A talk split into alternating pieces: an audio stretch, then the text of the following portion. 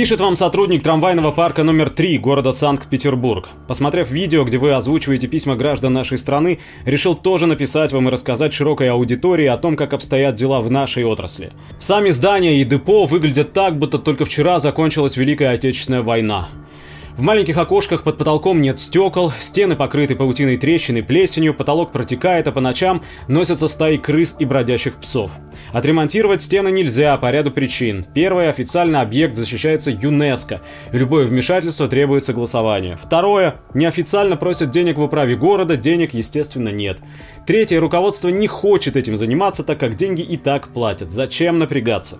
Главный инженер, человек, в чьи обязанности входит обслуживание зданий, занимается заменой лампочек и покраской оград, то есть создает видимость работы, как и все остальные. Подвижной состав. Порядка 80% всего подвижного состава имеют такое состояние, при котором его просто нельзя выпускать в город. При этом все проверки ДПС, приходящие в парк, всегда заканчиваются успешно. Как? Загадка. Да, закупаются новые вагоны на смену ЛВС-68 и 68М3. Новые вагоны приходят без инструкций и техописаний. Из-за этого обучить состав, правильно их обслуживать весьма и весьма трудно. Итог, через год новые вагоны начинают сыпаться. Весь ремонт и ТО сводится к замене лампочек и проверке работы Wi-Fi. Граждане, будьте предельно осторожны рядом с трамваем или находясь в нем. Несмотря на то, что мы все привыкли к их виду и не считаем их чем-то опасным, не обманывайтесь, он может убить человека за секунду и десятком разных способов. Ну и самое главное, люди. Основной состав это люди глубоко за 50. Пьющие, некоторые умудряются подшиваться по три раза. Молодежь тоже есть, и, к счастью, весьма толковая. Среди них есть те, кто, поглядев на старшее поколение, тоже начал прикладываться, но есть и те, кто встал на радикально противоположные позиции по отношению к алкоголю, и это это радует. Остались и люди с советской закалкой, здравомыслящие специалисты, отзывчивые и ответственные. Примерно один к ста. На этом позитивные моменты заканчиваются. Руководство сконцентрировано на мелочах и не хочет решать глобальные задачи. Чистота в салоне вагона и носят ли сотрудники бейджи с именем и фото.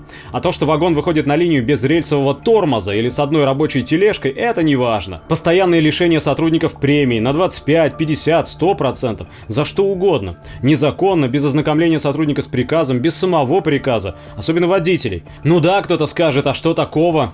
Только вы представьте, у вас еще 6 часов на линии впереди, в салоне человек 20. И вот вы едете себе, и тут звонок раздается. Сразу оговорюсь, водителю запрещено говорить по телефону, даже с hand-free.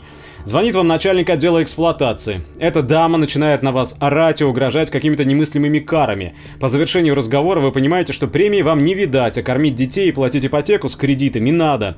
Вот вы бы хотели оказаться в трамвае, который ведет человек, перенесший подобный стресс, или за рулем машины рядом с ним? К слову, был случай. Водитель у нас потерял сознание, управляя трамваем. Что-то с сосудами, к счастью, все обошлось.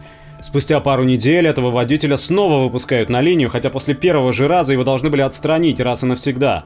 Но что делать, людей не хватает. И вот он снова теряет сознание и падает с водительского кресла, цепляя рычаг, и тем самым отправляя трамвай вперед.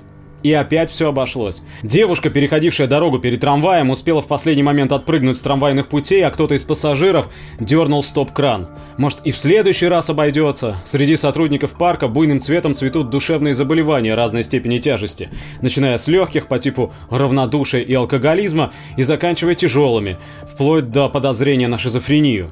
Сотрудники, которые должны натаскивать молодняк водителей, быть надеждой и опорой. Подзвон стаканов и шелест сотен ежемесячных служебных записок о том, что вот он чего сделал, обсуждают слухи, кто с кем, чего и сколько раз. Ну а мелочи, типа постоянного хамства и того, что всем на все наплевать, я даже описывать не буду, так как это уже стало нормой нашей жизни, новым ГОСТом.